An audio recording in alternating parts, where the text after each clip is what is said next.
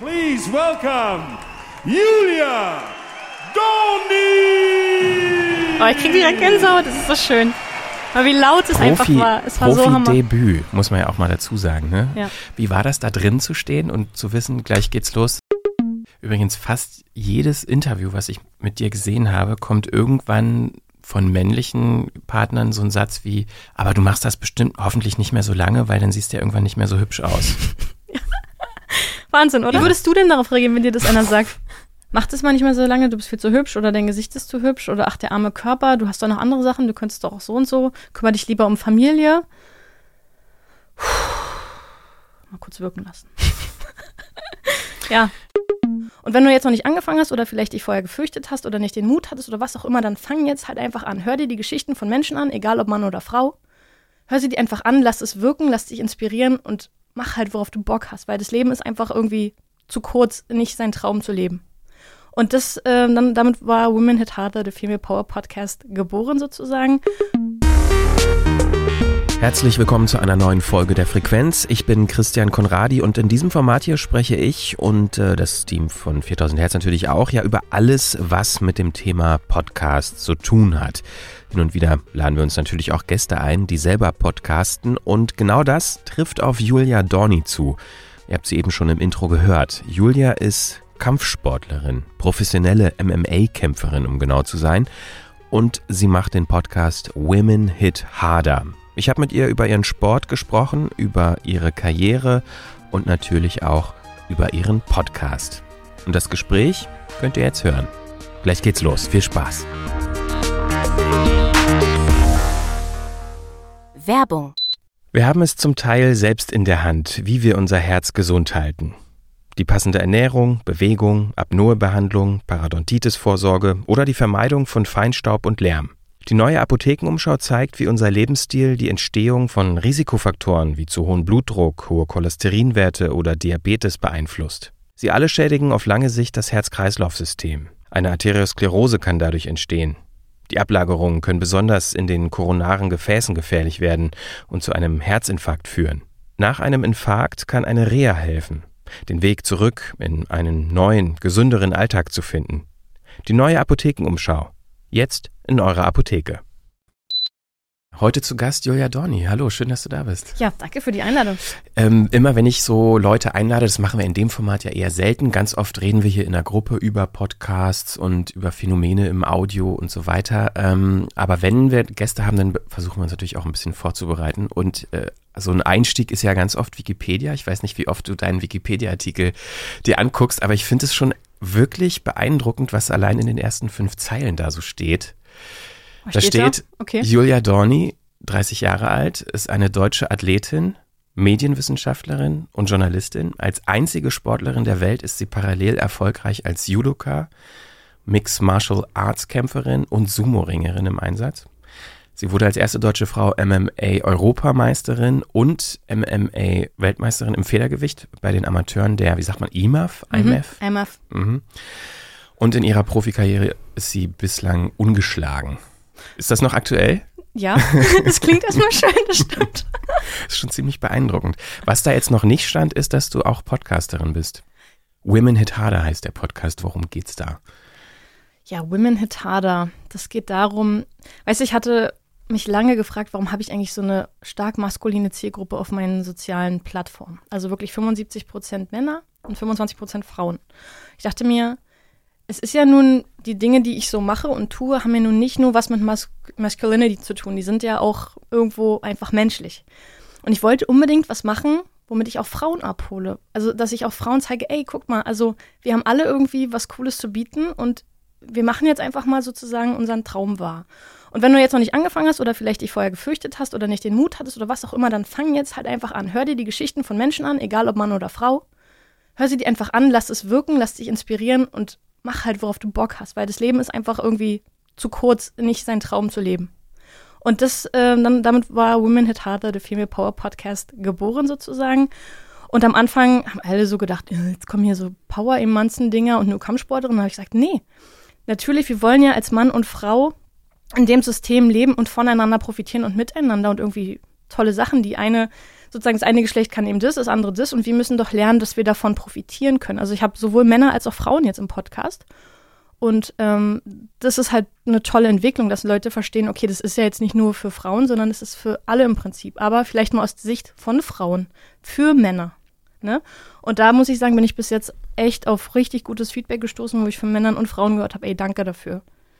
Ich habe einen Ausschnitt mitgebracht von einer der aktuellen Folgen. Ich glaube, die nicht ganz aktuelle, die aktuelle ist, glaube ich, Axel Schulz beziehungsweise Regina Heimich genau. ähm, ist die ganz neue Folge. Aber ich habe einen Ausschnitt von der Episode mit äh, Jürgen Vogel mitgebracht. Den fand ich nämlich ganz interessant, den Ausschnitt.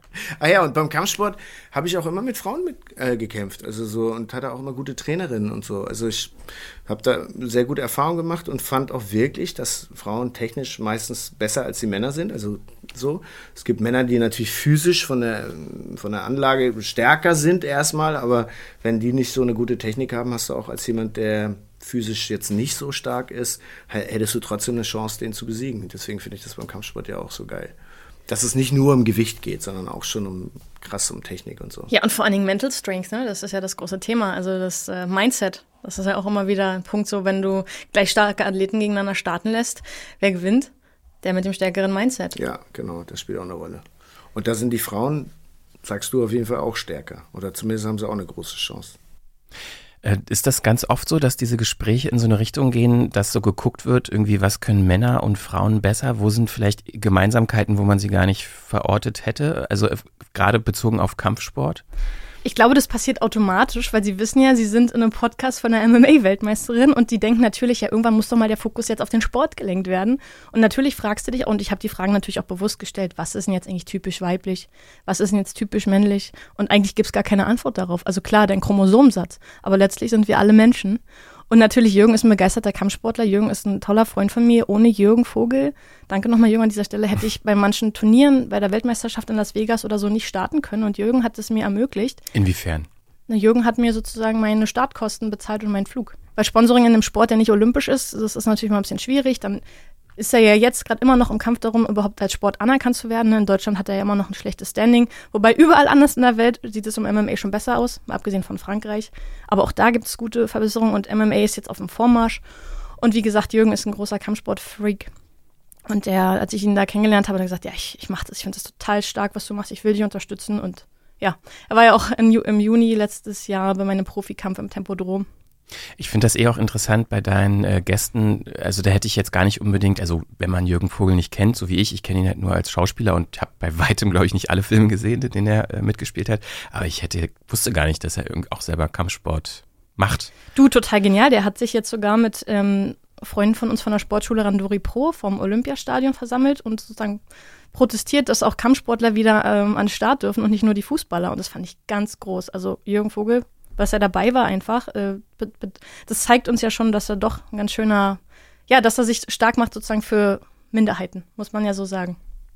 Kommen wir doch mal zu deinem äh, Sport, MMA, Mixed Martial Arts. Das sagt ja der Name an sich schon, also vermischte Kampfsporten. Also gibt es da eigentlich eine Grenze, was für Sportarten, was für Kampfsportarten darunter äh, subsumiert werden können und welche nicht? Also weil man sieht ja Boxen, Judo, Jiu-Jitsu, ja, also keine Ahnung, es gibt wahrscheinlich noch viel mehr, die in MMA mit einfließen. Im Prinzip ist MMA, genau wie du schon gesagt hast, die Gesamtheit aller Kampfkünste unter einem Deckmantel, also subsumiert, ne? Und also ich bin ja Judoka eigentlich, ich mache jetzt seit 23 Jahren Judo. Was ich auch echt krass finde. und äh, und ähm, ja, und dann als MMA-Kämpfer bedeutet das einfach, du musst unglaublich vielseitig sein. Du musst von allem etwas können. Ne? Du musst striken können, du musst kicken können, du musst am Boden stark sein, du musst vor allen Dingen in den Übergängen vom Stand zum Boden oder vom äh, oder umgekehrt, also vom Stand zum Boden oder vom Boden zum Stand gut sein. Ähm, ja, du musst Lücken sehen, variabel sein. Also MMA ist schon, genau, und da trifft sich halt alles, ne? Also Karate, Sumo, Judo, BJJ, Kung Fu, Taekwondo, K1, Muay Thai. Also alle treffen sich da und äh, können dann MMA kämpfen. Und MMA ist, ähm, also ist jetzt aber nicht quasi genau aufgeschrieben, welche Kampfsportart da sozusagen dabei sein darf und welche nicht. Nein. Weil selber so ganz knallhart definiert ist ja diese Sportart klar durch ihre Regeln, was man darf und was man nicht darf, aber ähm, wie man jetzt sozusagen schlägt und tritt, ob das jetzt ein 1A Karate zuzuordnen ist oder Taekwondo, ist ja nicht festgelegt. Nee, oder? das vermischt sich. Tatsächlich ist es so, dass am Anfang waren ja wirklich die traditionellen Sportarten, ähm, es war auch sichtbar. Also der ist jetzt Boxer, der ist Karate, der ist Judoka oder so. Das ist jetzt nicht mehr. Jetzt macht man alles Judo for MMA. Äh, BJJ for MMA. Weißt du, das ist jetzt wirklich gemischt und man sieht jetzt, dass es diesen MMA-Style einnimmt, weil du einfach, du musst ja, ich sag mal so, wenn du weißt, dass du nur kicken und, und boxen kannst, dann hast du vielleicht eine andere äh, Verteidigung, als wenn du wüsstest, okay, wenn jetzt jemand, wenn du jemanden zu nah ranlässt, dann kann er dich zu Boden werfen mit einem Judowurf zum Beispiel, ne? Und dann am Boden bearbeiten. Also du musst jetzt wirklich gefasst sein. Du musst Lücken schließen, sehen, haha, Antizipation, das sind also Begriffe. Du merkst schon, wie ich hier rumzappe, auf einmal kommt dann voll, voll der Flow rein. Genau. Ja, also ich kann es total nachvollziehen. Ich war als, ja, so nicht ganz Kind, aber so im Übergang zum Jugendlichwerden habe ich auch Judo gemacht. Fünf, sechs Jahre lang nur eigentlich. Dann aber hattest du einen Orangegurt, oder? Ungefähr? Oder oh, ich weiß es nicht mehr, um ehrlich zu sein. Ich war so zwischen 10 und 15. Ich blau kann es sein? Ja, das ist klar. Ja, gibt's sagen. auch, ne? Ja, ja. Ähm, obwohl diese, diese Gürtel, das war mir eigentlich gar nicht so wichtig. Ich wollte gerne irgendwie so Selbstverteidigung. Das war so die Zeit, in der so äh, diese Filme, so Karate Kid und Karate Tiger und sowas irgendwie, keine Ahnung, das hat mich total fasziniert und ich wollte es gerne auch lernen. Aber bei uns im Ort gab's nur Judo. Und ähm, ich fand es eigentlich total blöd, weil bei Judo muss man ja so sehr nah dran sein. Man kann nicht wirklich oder man lernt nicht wirklich zu schlagen oder zu blocken. Wie du sagst, ist halt werfen, lernst zu würgen, kontern. kontern, genau. Das heißt ja, glaube ich, auch der, der sanfte Weg, der Genau. weiche Weg. Äh, Den Weg nachzugeben, ohne zu zerbrechen. Genau. Genau. Und äh, mir hat das total Spaß gemacht. Ich habe das geliebt, das Training, auch das Körperliche und auch diese Technik, weil es ja sehr, sehr, sehr technisch. Aber äh, ich konnte da leider nie was mit anfangen, weil so, als ich dann so 14, 15 war und auch mal so ein paar Probleme hatte, so zur Selbstverteidigung hat es mir dann irgendwie nicht wirklich was gebracht, wenn der das Gegenüber irgendwie dann doch irgendwie geschlagen hat. Ähm, aber äh, was ich dich fragen wollte ist, wenn du auch, glaube ich, mit sieben hast du angefangen mit Judo. Bei mir kam irgendwann der Punkt, wo ich gemerkt habe, das Training finde ich großartig, auch in, im Gym mit den anderen zusammen. Man kennt sich, das ist ja auch, hat auch was von Tanz fast. Wenn man seinen Trainingspartner richtig gut kennt, hatte ich damals immer das Gefühl, dass das so ein, auch ein, irgendwie auf einer gewissen Art ein Miteinander ist. Aber sobald es in eine Wettkampfsituation kam, wo jemand Fremdes da war, der dann vielleicht auch so, äh, keine Ahnung, mir was Böses wollte, so war ich sofort so, oh nee, das ist überhaupt nicht meins. Ich habe das gehasst. Ich hatte so, ich weiß noch, so diese Morgende am Wochenende waren immer Wettkämpfe und diese, ähm, die Nächte davor, ich konnte nicht schlafen, ich hatte so einen Schiss, hab auf der Matte nix auf die Reihe gekriegt und das war dann auch der Grund, warum ich aufgehört habe. Aber bei dir war das offenbar anders, weil du hast ja auch den Wettkampf gesucht. Boah, da muss ich jetzt vielleicht ein bisschen ausholen. Also, genau, ich bin natürlich wirklich ein Trainingsweltmeister. Also ich gebe im Training immer Vollgas. Für mich gibt's nicht mal, lass uns mal locker machen, sondern das muss schon auch mit einer gewissen Spannung funktionieren, weil sonst einfach auch das Verletzungsrisiko steigt, ne? Und ja, also ich glaube, wenn du zum Wettkampf fährst und du hast keinen Adrenalinkick oder du hast nicht ein bisschen ähm, so Schiss, sage ich jetzt mal, dann, dann stimmt irgendwas nicht. Also ich habe bis heute, guck mal, ich bin jetzt 30 Jahre alt, selbst heute, wenn ich auf dem Wettkampf bin, denke ich manchmal so, Gott, oh Gott, was mache ich hier eigentlich? Aber dann, wenn es soweit ist, dann fühle ich mich so wohl in dieser Rolle, dann, dann, dann will ich das so sehr. Dann bin ich so im Zoom, im, also im Tunnel, dass ich irgendwie alles andere total ausblende. Aber ja, man muss natürlich ein Typ dafür sein. Ich weiß, dass viele mit dem, mit dem Wettkampf per se gar nicht so gut zurechtkommen, weil einfach der Druck zu groß ist. Die, die zerbrechen darunter. Dann gibt es welche, genau, die zerbrechen und dann gibt es welche, die macht es eben noch stärker. Und natürlich, ich muss dazu auch sagen, ich hatte Wettkämpfe, ey, die habe ich nicht ver, verschludert oder verkackt. Entschuldigung für die Wortwahl, weil ich äh, es nicht technisch drauf hatte, sondern weil ich einfach nervlich wirklich nicht konnte. Also, wo man sagt, ey, Mann, was für ein doofer Fehler. Das haben wir tausendmal im Training gemacht und ich habe den Fehler gemacht, obwohl ich genau wusste, dass es kommt oder so, ne? Also deswegen auch einige Wettkämpfe verschenkt einfach.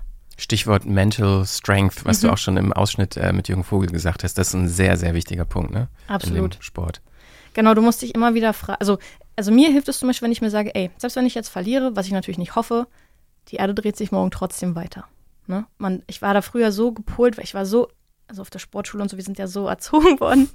Ach, du warst auch auf der Sportschule, genau. richtig? Es Mhm. gibt den Wettkampf, der Wettkampf ist alles und das ist auch alles entscheidend. Und letztlich ging es ja auch um Punkte, um Ranglistenpunkte, um Nationalmannschaftspunkte, um Einsätze und so weiter, ne?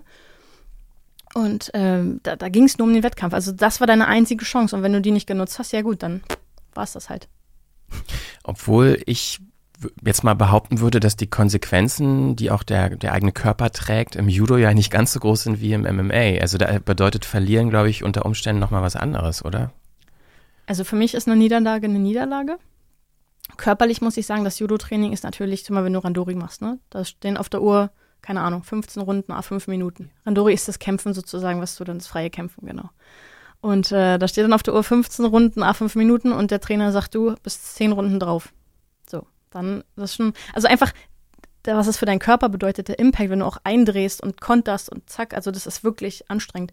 Da ist das MMA-Training natürlich auch anstrengend, aber die, diese, diese krasse sozusagen Randori, das, ähm, das merkst du dann eben auch nach der Einheit. Und beim MMA, na klar merkst du es auch, aber du bist ja auch, weil du willst ja den Gegner jetzt im Sparring nicht unbedingt komplett K.O. hauen. Du bist halt so ein bisschen dosierter, sag ich mal.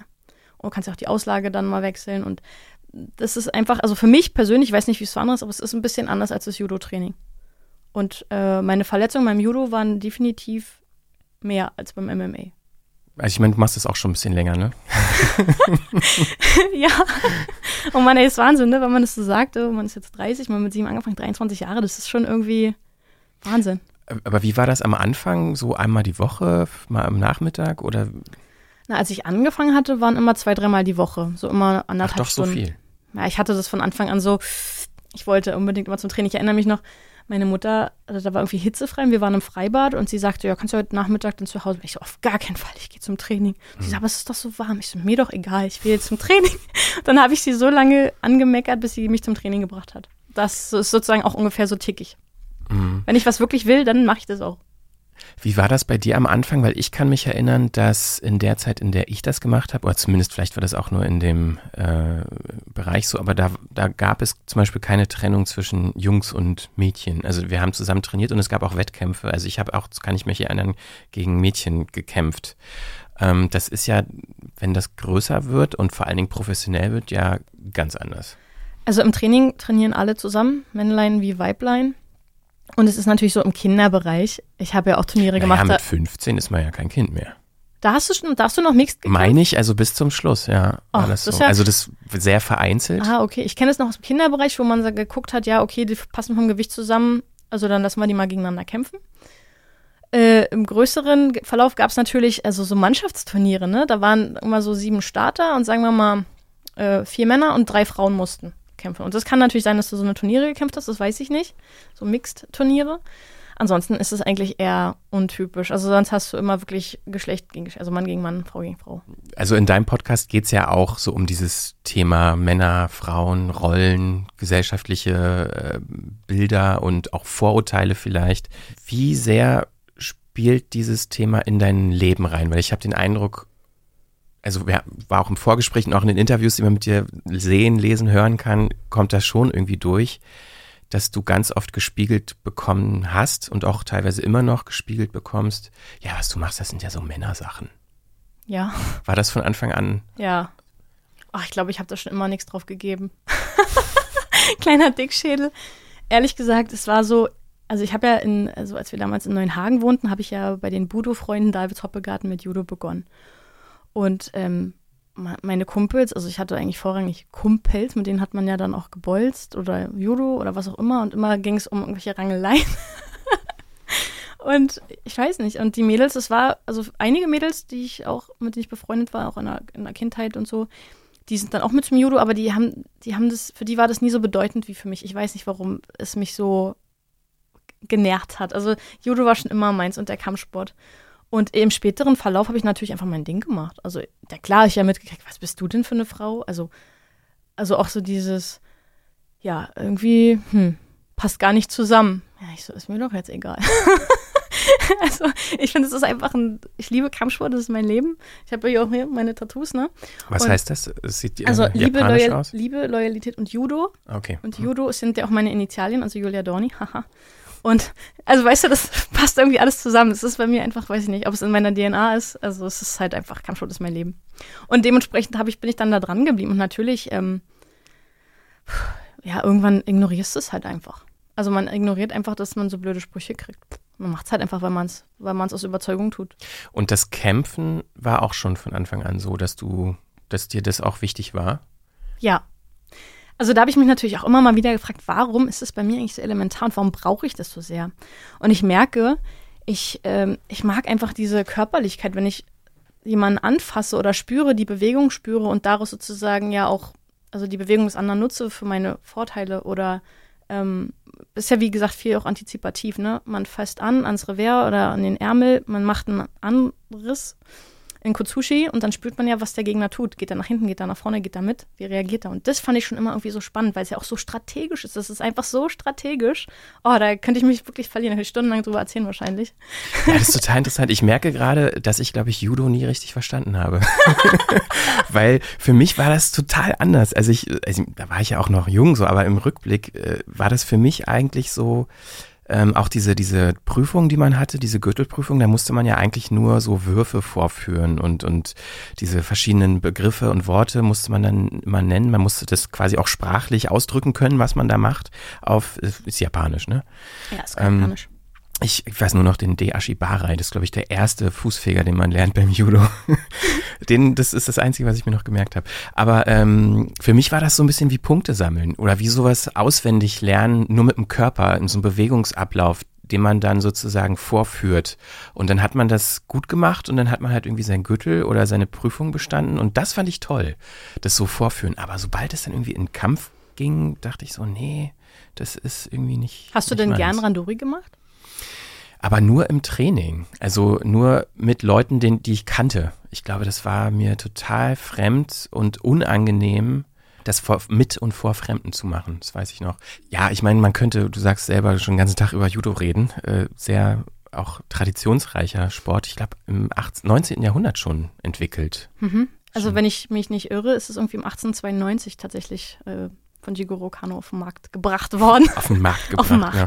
Und es äh, habe ich gestern extra nochmal gelesen, die am weltweit weitesten verbreitete Kampfsportart. In über 150 Ländern wird es auch professionell ausgeübt. Wusste ich, ich auch nicht. Ich würde diese, Ü äh, diese Übung, sage ich schon, ich würde diese Information auch so unterschreiben. Ich glaube, das ist wirklich, du merkst, also ich bin ja auch ganz viel durch die Welt geflogen, gereist, äh, Trainingslager hier, Trainingslager da. Und ähm, du konntest, es war einfach so schön mit deinem Judogi. Hi, I'm Julia from Germany. May I train you? So, und die haben dich überall so warm in Empfang genommen und da waren so dankbar, dass du da warst und da wollten die natürlich auch mal die Techniken sehen und dann musste man immer vorzeigen und die waren so glücklich darüber, ja, egal wo man war, weil jeder, jedes Land, sagt man ja immer so, hat so ein bisschen auch seine, seine Strategien, Japan das japanische Judo funktioniert anders als das russische Judo oder als das deutsche Judo, ne? Und ähm, ja, das ist immer, war immer total schön. Also habe ich mich immer sehr gefreut. Ja, und vor allen Dingen, was ich daran auch so interessant finde, oder kann ich mir zumindest vorstellen, und man, ich habe es öfter schon gelesen, dass Judo ja auch eine ganz großartige Basis für den Sport ist, den du jetzt machst. Also da kann ich mich zumindest sogar noch dran erinnern, dass man ja wirklich lernt, erstmal zu stehen, stehen zu bleiben, ja. andere, äh, also sozusagen, hast du ja auch schon gesagt, die, die Energie, die Bewegungsenergie des anderen so zu nutzen, für, um selber einen Vorteil daraus zu haben.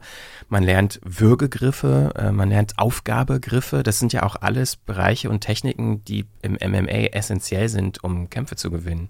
Da gebe ich dir recht. Also das, das Stehen, ne, das, man denkt immer, ja, ich stehe doch. Und dann merkst ja. du so, ja, ich, ich, muss dich einmal nur kurz drücken und dann fällst du vorn über oder wie auch immer.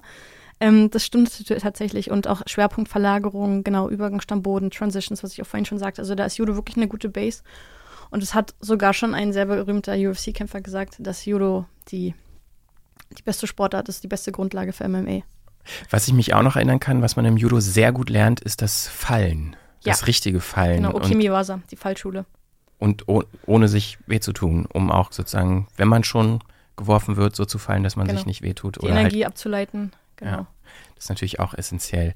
Du hast auch noch Sumo gemacht. Also dieses Bild, was man hat von Sumo, zumindest was ich habe, sind große, dicke Männer, die sich umschubsen. Ähm, das ist so das mein Das ist tatsächlich auch so eine Sache, die mich sehr beschäftigt. Da habe ich auch für die Deutsche Welle schon mal einen Beitrag drüber gemacht. Sumo, Profi-Sumo, gibt es ausschließlich für Männer, bei Frauen ist es verboten. Das heißt, Ach. Frauen können nur im Amateurbereich starten. Und das fand ich schon so pff, krass.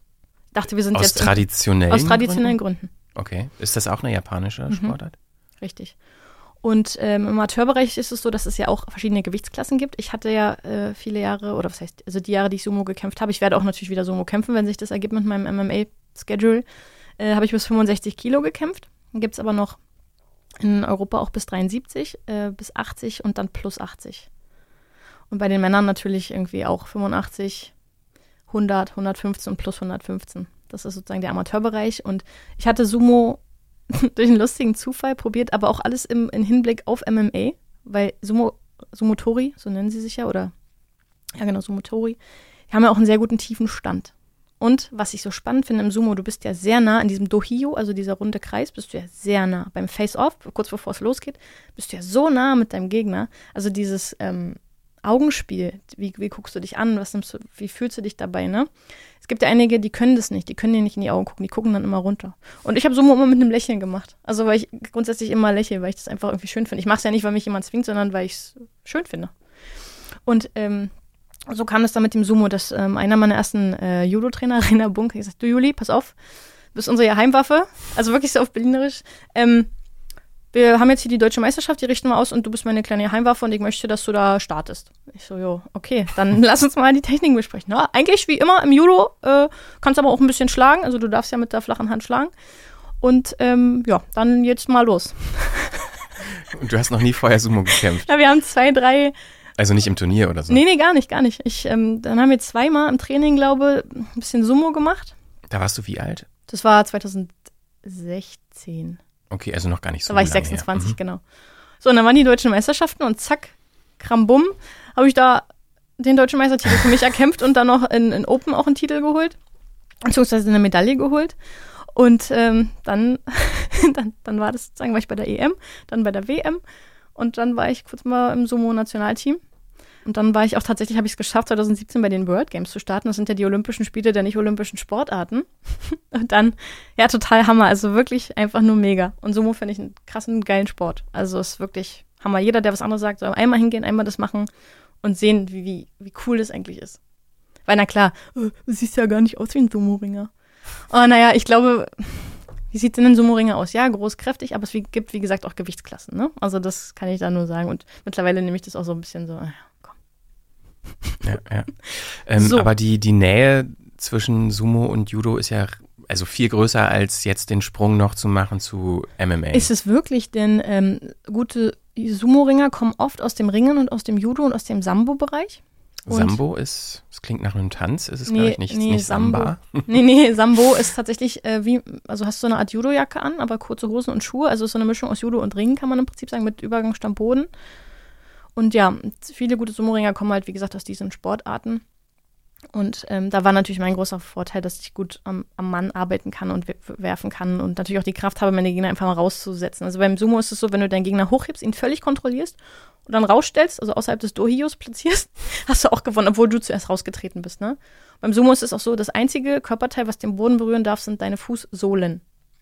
So, sobald zum Beispiel eine, eine Haarspitze wirklich jetzt kein Witz so den Boden berührt, hast du auch verloren. Also die Haare schneiden. Also oder hochwickeln. Deswegen haben viele ja die, die ah, Haare hoch. Okay. Tatsächlich. Mhm. Das ist dann aber auch eine äh, Herausforderung für einen Schiedsrichter, das zu erkennen. Es gibt ja auch Videobeweis und wenn es manchmal unklar ist, dann wird es auch wiederholt. Manchmal ist es auch so, du hast so Hammertechniken und du denkst, okay, das war ganz klar, dass der jetzt da gewonnen hat. Dann siehst du aber, dass die Hand von dem zuerst draußen war, weil der andere oben drauf gelandet ist.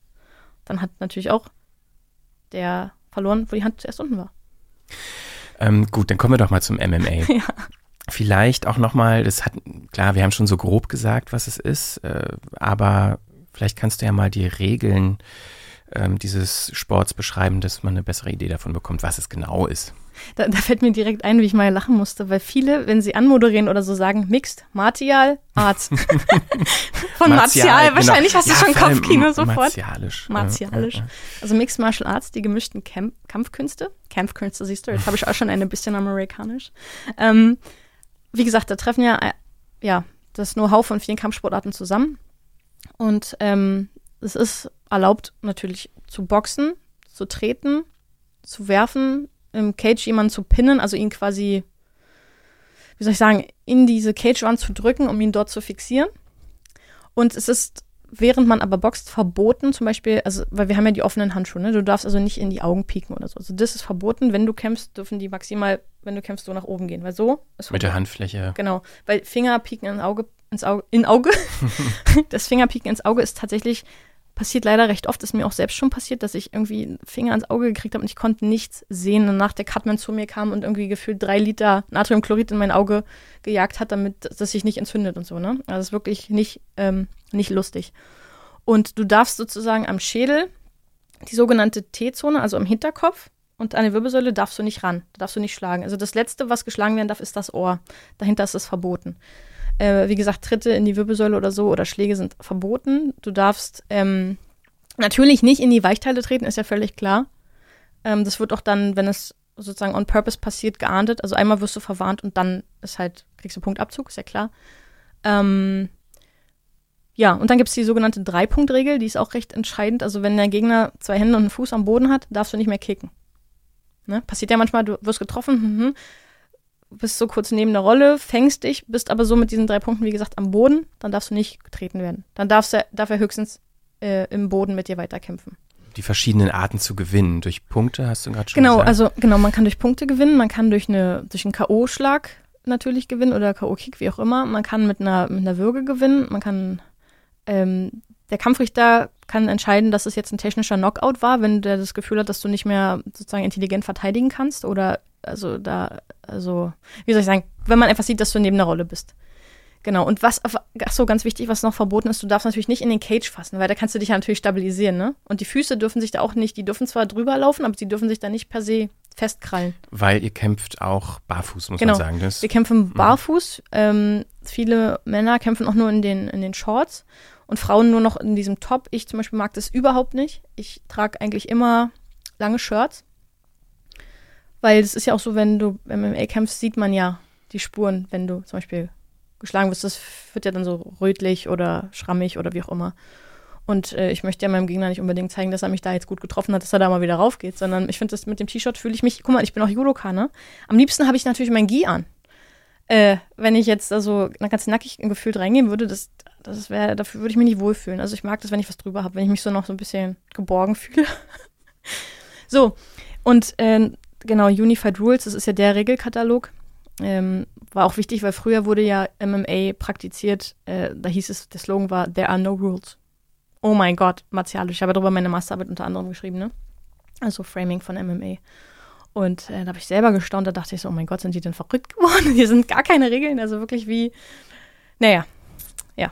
Und deswegen gab es dann diesen Regelkatalog und das ist auch das sozusagen maßgebende oder taktgebende Element. Also da wird sich dran gehalten. Ähm, obwohl ich mir das super, super schwierig vorstelle, gerade wenn du sagst, ähm, allein was der Kopf angeht. Ich meine, man ist ja nicht allein und hat ja noch einen Gegner, der bewegt sich, das so einzuschätzen, dass man eben auch nicht aus Versehen irgendwie äh, die Wirbelsäule oder den Hinterkopf trifft, das ähm, im Eifer des Gefechts na, ich sag mal so, wenn es mal aus Versehen passiert, dann sieht man das ja. Dann ist ja auch oft die Reaktion so, oh Gott, sorry, ne? Aber wenn, wenn du halt genau siehst, also das, man, man erkennt es. Ich finde, man erkennt es. Wenn du genau siehst, okay, das war jetzt nicht aus Versehen, nicht im Eifer des Gefechts, dann muss das natürlich auch anders geahndet werden. Im Normalfall, wenn dir das aus Versehen passiert, würdest du immer sagen, ey, ey, sorry, wirklich, und das sieht auch der Kampfrichter und das sieht, weißt du auch als sozusagen Gegenüber, dass das jetzt aus Versehen war. Ist natürlich auch scheiße. Passiert auch öfter mal, wenn gekämpft wird und dann sind die so im Adrenalinrausch und dann ist schon längst die Runde beendet und dann gibt's noch mal eine. Sie sind aber so im Tunnel, wobei manchmal ist es auch einfach nur unfair. Also da muss man immer genau abwägen. Deswegen sind gute, gut geschulte Kampfrichter wirklich auch absolut wichtig im MMA. Du brauchst die Seitenrichter, du brauchst den im Cage, weil sonst. Das ist in jedem Sport so, aber gerade ja. da, wo es unter Umständen große Konsequenzen für. Genau, wo du sagst, das große Konsequenzen, das Stichwort. Wenn der nicht schnell genug agiert, wenn er nicht zwischenspringt und du bist schon K.O. gegangen und der andere geht noch rauf, weil er denkt, du bist noch nicht K.O. Ey, das muss wirklich im Bruchteil, Bruchteil von Sekunden entschieden werden, weil wenn das nicht passiert, dann ja, kann es wirklich sehr gefährlich werden. Ja, gerade auch bei, bei Würgegriffen. Äh, da ist ja oft, gibt es immer wieder Diskussionen nach Kämpfen, zu früh abgebrochen, zu spät abgebrochen. Genau da sind ja so wirklich so sehr kleine Signale, wenn der Körper die Spannung verliert, dass dann sofort abgebrochen wird, weil und der Kämpfer selber oder die Kämpferin kann sich gar nicht erinnern, was überhaupt passiert ist. Genau, die stehen dann auf, die wollen weiterkämpfen. Ja, genau. weg war. Das ist schon unter Umständen natürlich auch äh, gefährlich. Aber ähm, gut, jetzt haben wir ja so geklärt, was es so grundsätzlich ist, was glaube ich für Leute, die es noch nie gesehen oder noch nie was davon gehört haben. Du hast gesagt, im Käfig äh, wird gekämpft. Es ist ja tatsächlich ein, ein, Käfig. Warum kämpft man in einem achtseitigen, einem Oktagon, achtseitigen Käfig? Also Genau, dieses, dieser Käfig nennt sich ja eigentlich Oktagon. Wie es schon sagt, es sind eben acht Seiten. Warum es so ist, wahrscheinlich, weil es einfach cool aussieht, weil man es so noch nicht gesehen hat. Es gibt ja tatsächlich auch MMA-Kämpfe, die bei Respect oder so oder bei den Anfängen des MMA, die in normalen Boxringen stattfinden. Man hat aber festgestellt, dass es einfach sehr gefährlich ist, in einem normalen Boxring zu kämpfen, einfach weil du da nicht clinchen kannst und weil im schlechtesten Fall beide Kämpfer durch die Seile fallen und ja, dann einfach rausfallen. Hat man alles schon gesehen. Deswegen hat man gesagt, okay, es gibt nämlich aber auch sogenannte runde Oktagons, also ne, wo die Seiten rund sind. Die UFC hat jetzt ja ihr Achteck. Ich glaube, das ist so ein Marketing-Tool einfach. Aber Ach, das ist gar nicht bei allen. Äh, es gibt tatsächlich MMA. auch offizielle Cages, ähm, die sind rund. Also, aber so, auch in derselben mh. Größe. Also es ist immer je nachdem, je nach Veranstalter. Und ähm, ja, es sieht halt einfach wirklich cool aus, finde ich. Also für jeden MMA-Kämpfer, der mal so ein, in so ein riesen originales Octagon getreten ist und da gekämpft hat, so, oh. Äh, wir gucken uns auch gleich mal einen Ausschnitt aus deinem Kampf an, äh, dann können wir ja auch darüber sprechen. Aber was du jetzt noch nicht erzählt hast, ist, wie das für dich, also wie für dich die Entscheidung kam mit einem Judo-Background und äh, Sumo hast du gemacht und dann aber zu sagen, ich will jetzt aber MMA machen. Achso, ich habe nee, ich habe erst MMA gemacht und im Zuge von MMA dann auch Sumo ah, okay. gekämpft, genau, mhm. und dann die BJJ-Turniere. Ja, wie war das? Ich habe natürlich jahrelang mein Technikprofil geschärft, also wie gesagt, Sportschule und das ganze Programm. Und dann gab es relativ einschneidende Regeländerungen, wo dann gesagt wurde, alles, was unterhalb des Obi, also unterhalb des Gürtels berührt wird, ist ein Hansoko-Marke, also eine Strafe. Und ich war nun Spezialist für Opferwürfe, für Opfertechniken, sogenannte Opfertechniken. Klingt interessant. Opfertechniken kannst du noch mal kurz beschreiben? Was ja, einfach kennst du doch Teguruma, wo du so ans Bein fasst und die aushebst oder einen Latzabtaucher, wo du unter die Beine so tauchst und so. Oder wenn jemand eindreht, Kontern ausheben, so zack. Das waren einfach meine großen Stärken. Und als ich dann nicht mehr ans Bein fassen konnte, war es für mich schon ein bisschen ja, doof. Und parallel wurde Dani Kortmann, eine Freundin von mir vom MMA, auch, äh, wann war das, 2014, wurde sie MMA-Weltmeisterin. Ich so, ey, Dani, wie geil bist du denn? äh, du machst hier Judo und MMA und keiner weiß davon. Also sag mal, und sie so, na komm doch mal mit zum Training. Und ey, und dann wirklich in dem Moment habe ich mich so verliebt. Ich dachte mir so, oh mein Gott, wie geil ist das denn? Wobei es für mich wirklich schwer war, jemanden am Anfang zu boxen. Also gegen eine Pratze oder einen Sandsack war gar kein Thema, aber dann wirklich ins Gesicht zu schlagen war so, oh mein Gott, wirklich? Gut, spätestens dann, als du das Echo gekriegt hast oder auch selber eine geknallt gekriegt hast, dann wusstest du gut, ähm, die andere Person will es eben auch. Es gibt ja auch wirklich, du musst einfach dafür geboren sein. Boxer, für Boxer war es vielleicht von Anfang an immer natürlich, weil sie das nicht anders kennen. Ne? Für einen Judoka ist es ja der Gentle Way. Und auf einmal, ja, hau dir jetzt mal ins Gesicht und du mir und oh Gott, oh Gott. Mhm. Mittlerweile gehört es einfach dazu und es macht auch irgendwie, macht ja den Sport auch irgendwie auch so reizvoll. Guck mal, es ist ja auch so, dass äh, ich habe einige Kämpfe gemacht, da habe ich kaum geboxt, sondern ich war relativ schnell dran, Gegnerin zu Boden gebracht und einfach am Boden weitergearbeitet. Ja, das stimmt. Ich meine, klar, äh, wenn du 20 Jahre lang, nein, nee, nicht ganz, aber sehr viele Jahre lang Judo gemacht hast und dann auf einmal äh, das Schlagen hinzukommt, kann ich mir vorstellen, dass das auch erstmal nicht nur ungewohnt, sondern auch, man ist damit aufgewachsen, man darf es nicht, es gehört nicht zum Sport genau. und auf einmal muss man, soll man. Mhm. Das äh, stelle ich mir schwierig vor. Ach so, siehst du, ich habe noch ganz vergessen zu sagen. Und mhm. natürlich zu dem Zeitpunkt, als Dani Weltmeisterin wurde, war auch so die Zeit, als die UFC diese Frauengewichtsklasse erstmalig ins Leben gerufen hat. Ne? Ronda Rousey ist der Name. Die war auch, auch Judoka. Auch Judoka, ähm, Bronze-Medaillengewinnerin bei Olympia wahnsinnig starke Athletin und auf einmal kämpft die MMA und ist in der UFC und wegen ihr gibt es eine Gewichtsklasse und alle so, oh Gott, was passiert und hier gerade? Unglaublich erfolgreich, unglaublich, unglaublich, bekannt, sehr reich geworden. Ja, mega, mega, mega krass. Und die war natürlich, äh, oh, ich, ich habe sie gesehen und dachte, geil, ey, wenn Ronda das macht, warum sollen die Judoka das nicht auch können? Ne? Und dann, ja, so kam eins zum anderen. Ja, das äh, hatte ich mir schon fast so ein bisschen äh, gedacht, dass das natürlich nicht äh, spurlos an dir vorbeigegangen ist, dass da so eine Ronda Rousey in den USA komplett durch die Decke ging. Und guck mal, sie hat ja so dominant ihre Kämpfe mit Judo-Techniken gewonnen. Ja. Ey, das war so, also klar, sie hat auch ein bisschen geboxt, aber ich sag mal eher so semi. Aber ihre Judo-Techniken, die ist ran an die Gegnerin, wollte sie boxen treten, sie nimmt sie, zack, bringt sie zu Boden, Armhebel, Würge, wie auch immer mega. Also technisch so versiert und das ohne Judo-Anzug, also sozusagen am Mann, Nogi, jemanden so an, zum Boden zu bringen, ey, das ist ja wohl, das ist mal technische Raffinesse. Ja, und das hat ja jeder, der es gesehen hat, der dachte sich, wow, krass. Und natürlich hat es auch mich nicht unberührt gelassen. das heißt, du hast es schon auch geguckt, bevor du es selber gemacht hast? Ja. Warst also auch Fan von dieser Sportart schon so ein bisschen oder interessiert, ja, fasziniert? Als, als es nur Männer gab, war das so, oh, naja, pff gut, sollen die sich da halt hauen. Aber als dann die Frauengewichtsklasse kam, dann dachte ich mir so, oh mein Gott, wie wie wahnsinnig cool ist das denn? Ich fand es einfach so schön zu sehen, wie sich Frauen auch bewegen, ne? Also dieses, wie Frauen miteinander kämpfen und dieses kurz vorher und das Facing Off und Sway In und ich dachte mir so, das ist ja wohl wirklich der Wahnsinn. Bevor es hier gleich weitergeht mit Julia Dorni, eine kurze Bitte an euch. Falls ihr den Frequenz-Podcast noch nicht abonniert haben solltet, dann macht das doch mal. Einfach in eurer Podcast-App Frequenz eingeben und auf Abonnieren klicken. Und wenn eure Podcast-App das erlaubt, dann äh, könnt ihr auch eine Mitteilung oder einen automatischen Download aktivieren, dann äh, verpasst ihr auch keine neue Folge mehr. Falls ihr über Spotify hört, dann würde ich mich natürlich äh, freuen, wenn ihr der Frequenz folgt oder noch besser allen Podcasts von 4000 Hertz. Schaut einfach mal in den Show Notes vorbei, da ist alles auch nochmal verlinkt. Vielen Dank für eure Unterstützung. Und jetzt geht's weiter mit der MMA-Kämpferin Julia Dorni. Also ich, ich habe da so eine ganz, äh, so eine ambivalente Sache zu dem, zu dem Kämpfen selber. Also ich finde das völlig okay, wenn Leute das machen, überhaupt kein Problem damit. Aber wenn ich das gucke, ich kann mir zum Beispiel keine Live-Kämpfe angucken. Das ist ganz absurd. Ich kann mir eine Aufzeichnung angucken, wenn ich weiß, wie der Kampf ausgeht. Da, Ja? da, da kann ich das auch, gucke ich das auch manchmal gerne, weil ich das interessant finde und technisch interessant finde. Aber dieses, ich kann nicht sehen, wie jemand ausgenockt wird in, in Echtzeit sozusagen. Wenn ich das vorher weiß, dass das an der Stelle des Kampfes passieren wird, habe ich damit kein Problem. Aber diese Unvorhersehbarkeit und zu sehen, wie jemand so duff, K.O. geht, oh, das kann, kann ich nicht, kann ich nicht Du gucken. müsstest, Ganz mich mal, du müsstest mich mal sehen, wenn es, wenn es läuft, wenn man das dann irgendwie streamt. Also ich krieg mich ja dann gar nicht mehr. so, oh oh Gott. Und dann werde ich so aufgeregt und ich krieg richtig, einen richtigen Adrenalinkick und dann, wenn jemand sozusagen K.O. geht oder irgendwie durchgetragen wird, so mal, oh, oh. Mhm.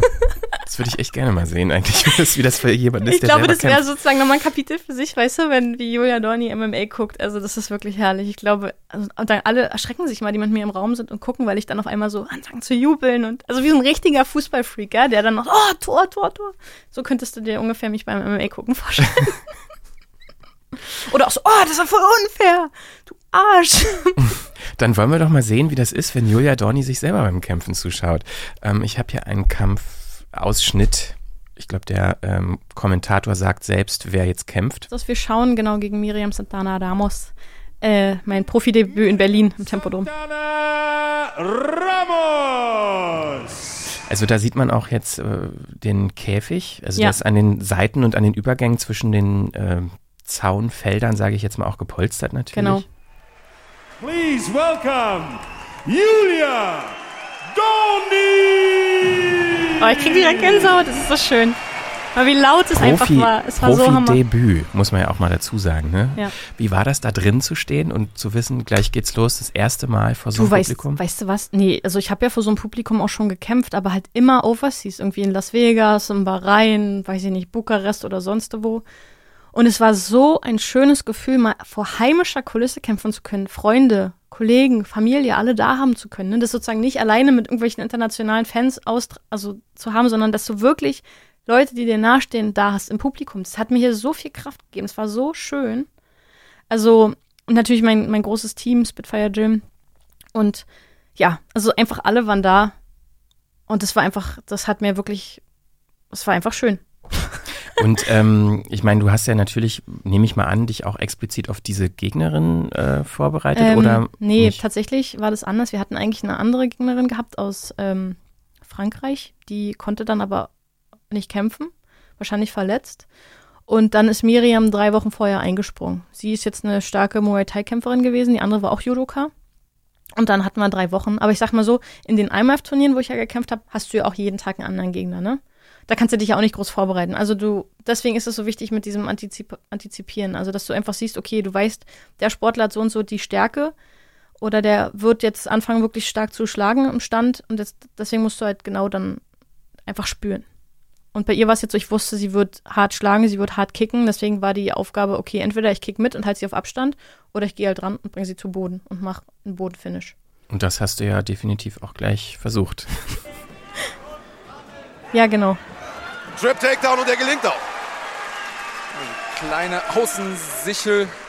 Also ich ähm, hatte sie nach einem Angriff ihrerseits sozusagen rangenommen. Also ich habe sie, wie soll ich sagen, geklincht und habe mich dann reingehängt in eine Judo-Technik. Ich dachte ehrlich gesagt nicht, dass die so gut funktioniert. Es sah so ein bisschen, Aus als hätte ich da nicht alles gegeben, war wahrscheinlich auch nicht so. Und jedenfalls ist sie dann aber zu Boden gegangen und ich bin direkt hinterher, sozusagen, dass ich die Top-Position, also die Position oben drauf bekomme. Und habe dann einfach ähm, mir im Boden dort meine Technik erarbeitet.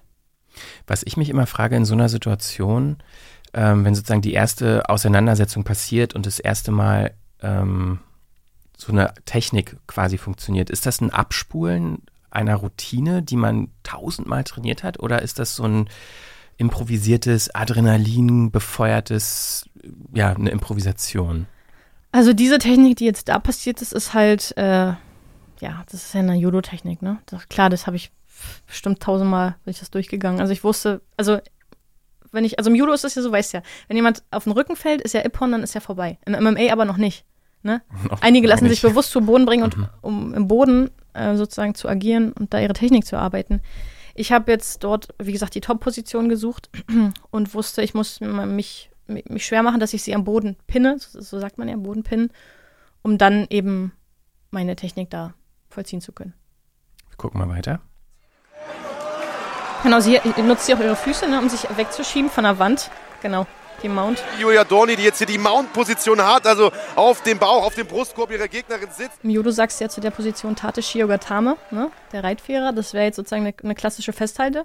Und ich musste halt wirklich dafür sorgen, dass sie nicht durch ihre Hüftpower mich da hochschuten kann oder wegblockt, sondern deswegen bin ich erstmal am Anfang unten geblieben. Es ist immer so, viele sind dann, man sagt immer, nicht, werd nicht so gierig nicht gleich so gierig werden, sondern wirklich Stück für Stück sukzessive dir deine Technik zu arbeiten, weil es gibt nichts Schlimmeres, wenn du jemanden so in einer Position hast und du verlierst ihn. Das ist, kann fatal sein. Und da hast du auch versucht, sie vom Käfig wegzubekommen? Genau. Mhm. Dass du eher, eher in, den, in die Mitte des. Nee, also ich, ich wollte sie eigentlich am Käfig lassen, aber sie wollte natürlich nicht da bleiben, weil wenn ich sie quasi drehe und ihr Kopf ist am Cage, dann kann sie sich ja nicht bewegen. Das ist ja wie so ein, dann ist ja ihr Thorax und ihr unterer Rücken komplett an dem Boden fixiert. Sie wollte also da weg, sie wollte sich Freiraum schaffen und ich hatte eigentlich versucht, sie dort zu lassen. Okay, also der ähm, Käfig wird schon auch sehr stark auch benutzt im Kampf. Musst du auch. Mhm. Also das ist wirklich ein äh, elementares Tool. Also wer diese Cagewand nicht für sich nutzt, der ist irgendwie, der sollte das unbedingt noch üben. Schlagen kann. Ja, sobald sie sich aufrichtet, werden diese Schläge wirkungsvoll. Das hier, diese kleinen, wir nennen das Rabbit Punches, die sind kaum der Rede wert, aber das hier, also jetzt äh, kniest du quasi wirklich, also du hast sie voll im Griff, sitzt auf ihr drauf und äh, schlägst auf sie ein. Sie versucht sich natürlich das, zu warte, schützen. Das muss ich mal ganz kurz, das klingt fürchterlich. es nennt sich Ground and Pound. Äh, rein theoretisch hatte sie ja da unten die Möglichkeit, sich jetzt zu verteidigen. Ne? Sie könnte mich runterziehen, versuchen, bei mir einen Armhebel oder eine Würge oder einen Sweep anzusetzen. Ich glaube, sie hat versucht, mit den Füßen dich äh, irgendwie genau. wegzudrücken. Aber ne? ich hatte eben wirklich eine starke Base, habe meine Hüfte gut eingesetzt, habe sie sozusagen unten gelassen und habe es dann geschafft, mich aufzurichten und habe dann versucht, immer mehr Richtung ihren Kopf zu wandern, damit das sozusagen alles gut, na, wie sagt man, tight wird. Also der Brustkorb tight, Atmung wird dann ein bisschen beeinträchtigt und ähm, Genau, und die fühlen sich dann auch so durch die Schläge, das sind ja keine dollen Schläge, aber wenn du keine Luft kriegst und dann kommen die Schläge, dann, dann, dann fühlst du dich kurz so, oh Gott, oh Gott, oh Gott. Und das ist eben auch ein, was, man nutzt. Das, es gibt ja welche, die, die atmen dann einfach ganz normal weiter und lassen sich da nichts anmerken, aber ähm, ja. Ja, ich glaube, das ist auch irgendwie sowas kontraintuitives, ne? Das ist eigentlich natürlich ruhig bleiben ist so die Ansage, aber in so einer Situation ruhig bleiben musst ist auch du, schwierig. weil du sonst den Überblick verlierst. Wenn du panisch wirst, hast das, du musst wirklich versuchen, alles ganz strategisch so. Hand und bist du in dem Moment strategisch, wo du auf ihr drauf kniest? Ja, musst du ja, guck mal, sie nutzt ja immer noch ihre Hüftpower, äh, versucht mich ja darunter zu stoßen. Also natürlich versuche ich dann die Schenkel sozusagen zusammenzudrücken, um ihr ein bisschen ähm, die Luft zu nehmen. Und dann versuche ich immer wieder ihre Arme zu isolieren. Ne? Also sie nimmt die ja über den Kopf äh, und ich nehme dann immer mal wieder ihren Arm, um mir da Platz zu schaffen. Okay, jetzt ist der Kampf auch gleich vorbei. Intelligent verteidigen. Ramos, sonst wird hier abgebrochen. Wird Referee sie Jakub Müller warnt genau, er hatte die sie Gegnerin oder ist der Kampf vorüber? Okay, zur, zur Emotion danach kommen wir ja. gleich, aber der, äh, der Kampf... Er hatte sie ein paar Mal verwarnt, ne? Er hatte ja mindestens dreimal gesagt, you have to fight back, fight back, fight back. Und sie hat halt nicht, ähm, ja, hat sie halt nicht. Sie hat halt da unten versucht, ihr Gesicht zu schützen, aber sie hätte versuchen müssen, sich da anders noch zu bewegen. Weil das nennt sich dann, dass sie nicht intelligent verteidigt. Und um den Kämpfer dann zu schützen, bricht eben der Kampfrichter ab. Das war sozusagen technischer Knockout. Ich glaube, wir sind immer noch in der ersten Runde da, ne? Ja. Zwei Minuten, Mhm. knapp drei Minuten. Äh, das war ja dann schnell. Haben sich, hat sich das auch nur nach zwei Minuten angefühlt oder wie fühlt sich diese Zeit an, wenn man im Ring ist? Ich war so krass vorbereitet. Ich hätte wirklich, ich keine Ahnung, hätte fünf Runden auf fünf Minuten gehen können. Ich hatte, also ich war so. Das wären drei Runden gewesen, oder? Genau. Titelkampf ist immer 5 mal 5 und der wäre 3 mal 5 gewesen. Ich, ich war so fit zu dem Zeitpunkt, deswegen, ich habe natürlich geschwitzt, weil ich mich ja auch vorher gut erwärmt habe. Ich habe mich danach einfach nur so leicht und beflügelt gefühlt. Ein Riesenstein von mir abgefallen. Mein Berliner Publikum, meine Freunde, alle waren da. Medien haben berichtet ohne Ende. Also ich war ja wirklich in so vielen Sendungen zu dem Zeitpunkt. Und, und, und als Amateurkämpferin, die dann ins Profilager wechselt, ist ja so, ja, mal gucken, ob sie es drauf hat. Sie hat ja sonst immer nur so erzählt, wie es so war. Und natürlich war ich erleichtert, als ich dann sagen konnte, ja, guck mal, ich habe euch das doch gesagt. Ja, und dann natürlich ausrasten, ne? Ey, ja. Hier der Outside Trip. Takedown. Nochmal die Wiederholung. Guck mal, ich hab auch, wie ich meine Hände hab, ne? Julia hier in der Mount konnte sich aufrichten. Und diese Schläge, die waren gar nicht hart. Die meisten gingen auf die Deckung. Aber es muss gar nicht so hart Aber gleich sein, passiert noch was, was ich auch sehr faszinierend finde, wenn du als Siegerin auch offiziell gekürt wirst, genau. Dass dann halt wirklich so Umarmungen passieren zwischen den Gegnerinnen. Also das ist mir so wichtig. Ich finde es so schön, weißt du, weil im Normalfall könnten wir, weil wir, wir machen Tag ein, Tag aus dasselbe. Wir haben dieselben, den Leben, selben Sta Lebensstandard, wir, wir trainieren dasselbe, wir haben, ja, wir suffern an derselben Stelle. Und mir ist es einfach so wichtig, ähm, dann auch sozusagen dankbar zu sein oder zu sagen, ey, einfach danke, ne? Also ich, ich kann Leute nicht leiden, die dann so einfach abgrüßen oder das gar nicht machen oder dieses Touch Hands oder so. Ich finde das einfach fürchterlich. In einem Sport auf so einer Ebene finde ich einfach, das, das ist wie das Atmen. Das gehört einfach so dazu. Und ähm, ja, also klar. Aber ähm, genau, also ich lese das zumindest immer wieder, dass das auch Teil der, ich meine, mittlerweile kann man ja auch MMA richtig als MMA äh, äh, trainieren, so als eigene Sportart, sage ich jetzt mal. Und dass das schon auch irgendwie bei den meisten zumindest auch Teil der Ausbildung ist, so ähm, Respekt und ähm, fair und auch sowas wie, dass es natürlich dazugehört, es gibt vor dem Kampf, es gibt während des Kampfes und es gibt aber auch nach dem Kampf und nach dem Kampf ist man halt cool miteinander so.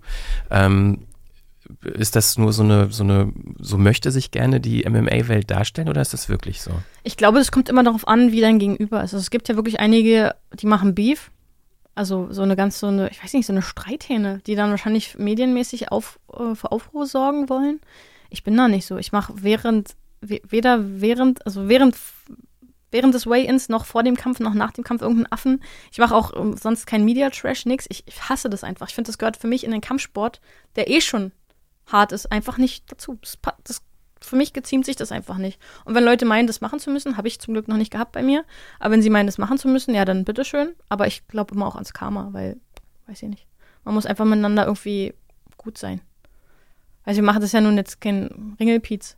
Da, da kannst du ja auch einfach mal ein bisschen nett zueinander sein, oder? Da kannst du ja froh sein, dass dein Gegner sich vorbereitet hat, dass er sein Gewicht geschafft hat, dass er da war, ähm, dass das überhaupt stattgefunden hat. Guck mal, ich hatte schon mal einen Titelkampf in England haben sollen. Ey, da habe ich mich vorbereitet. Wochen. Ich war auch so fit. Ähm, und dann hieß es so, vier Tage vorher, I'm sorry to tell you, but she's suddenly pregnant. Dachte ich mir so, Suddenly. suddenly pregnant, willst du mich eigentlich jetzt hier? Ich meine, es ist ja klar zu dem Zeitpunkt, dass sie dann schon fortgeschritten war. Warum sagt man mir denn nicht vorher Bescheid? Das war, fand ich übel. Also da habe ich mich sehr geärgert. Und deswegen meine ich, es ist gar nicht so typisch, dass Kämpfe dann doch stattfinden, weil jetzt, also der Gegner kann ja Corona haben, der kann irgendwas anderes haben, der kann sein Gewicht nicht geschafft haben. Da ist man halt einfach froh, wenn man dann sozusagen die ganzen Wochen, Monate Vorbereitung, wenn die sich dann lohnen, wenn man den Kampf doch hat. Ähm, Stichwort Corona, du konntest jetzt eine ganze Weile nichts machen, ne? Also auch nicht trainieren. Warst du mittlerweile mal wieder? Ja, Ähm, also es war so. Spitfire Gym? Du, das war so verschärft. Wir hatten ja noch mit Ikram Kervat, äh, sie ist ja Boxweltmeisterin, hatten wir noch schön Sparring gemacht, weil ich hätte ja im April in Düsseldorf kämpfen sollen. So, also wir voll in der Vorbereitung, alles gut. Und dann hieß es so, ab heute Nachmittag ist das Gym zu. What? Das, das war erstmal so total surreal. Also keiner konnte es glauben. So, wirklich jetzt? Ja, wir müssen, wir haben die Auflagen, hier werden Kontrollen durchgeführt, wir können nicht trainieren. Also wenn ihr trainiert, dann draußen. Also na klar, ich habe ja dann die ersten Wochen also immer noch Vollgas gegeben, meine Läufe gemacht, Bergsprints, Schattenboxen. Ich habe versucht, alles, was mir möglich war, zu machen für diesen Kampf, weil ich dachte, ja, vielleicht kriegen wir es ja hin, vielleicht haut es ja noch hin mit April. Und dann war ja wirklich dieser riesen Shutdown, wo dann auch noch alles andere zugemacht hat und man dachte, ja, okay, also was wird denn das hier? Da habe ich mein Training ehrlich gesagt auch runtergefahren, weil die Belastung am Körper ist halt auch einfach groß, ne? Und dann habe ich es runtergefahren und dann hieß es so, okay, also alle Events sind wirklich bis zum Jahresende, also auch, ich hab, hatte ja Karten für Rammstein und also, ja, findet alles nicht statt. Und dann so, ja, okay, dann kann man ja jetzt auch wirklich mal die Zeit nutzen und mal regenerieren. Und einen Podcast machen. Na, den hatte ich ja schon Ja, Ende ja. Januar begonnen, aber ja, ähm, dann habe ich wirklich acht Wochen mal einfach eine andere Belastungsschiene gefahren. Ne? Also ich habe dann ganz viel auch laufen gegangen, allerdings in einem ganz anderen Tempo. Ich bin natürlich die Treppen auch hochgelaufen, nur halt gelaufen. Ich habe mich so viel gedehnt, ich habe meditiert, ich habe einfach, wie gesagt, mal eine ganz andere Belastung gesucht. Ich habe dann ab und zu Schattenboxen gemacht. Ja. Und jetzt, äh, seitdem die, die Gyms wieder offen haben, also im Spitfire Gym war ich tatsächlich noch nicht, werde ich dann aber demnächst. Ich war dann äh, bei McFit wieder. Und ist so, oh ja, ich kann wieder auf den Stepper. und ich kann wieder mein Gewicht anfassen, wie schön. Also ich habe natürlich zu Hause auch mein eigenes Equipment. Und das habe ich auch genutzt. Aber dann mal wieder wirklich andere Sachen zu machen, ne? das war schon schön. Und ähm, wieder auch mit Menschen tra trainieren zu können. Also Ja, mit 1,50 Meter oder 2 Meter Abstand kann man schwer äh, Richtig, ne, gerade, genau, gerade im Vollkontaktsport ist das natürlich, also das habe ich auch gemerkt. Ich hatte dann so viel Energie auf einmal so in der Hand, als hätte ich, ich hatte das Gefühl, ich könnte so Feuerbälle machen, weißt du? So, oh, ich muss So jetzt hier Dragon irgendwas- Ja, genau. Mm. Ähm, genau, also wie gesagt, dann hätte ich witzigerweise oder ironischerweise auch letzten Samstag hier in Berlin meinen Titelkampf haben sollen. Gut, war ja nicht. Hatte dann dickes Eis mir gekauft, war ungefähr so ähnlich. ich war dann bei den Eispiraten und habe mir irgendwie so einen riesen Becher sechs Rotten. Ja, es war gut. Du hast gerade eher so nebenbei gesagt, ähm, dann konnte ich auch mal wieder mein Gewicht anfassen. Du meinst damit ja wahrscheinlich äh, Gewichte drücken, ne? Ja. Aber äh, Gewicht anfassen könnte man ja noch anders sehen, weil du hast Weigh-ins äh, auch äh, genannt vorhin. Also es gibt ja Gewichtsklassen und ähm, oft, man hört und liest und sieht oft auch, dass Kämpfer und Kämpferinnen sich vor einem Kampf nicht runterhungern, aber aufs Gewicht kommen müssen, so Wasser raus, um dann halt diese Marke zu haben, das Gewicht zu haben, um dann kämpfen zu können.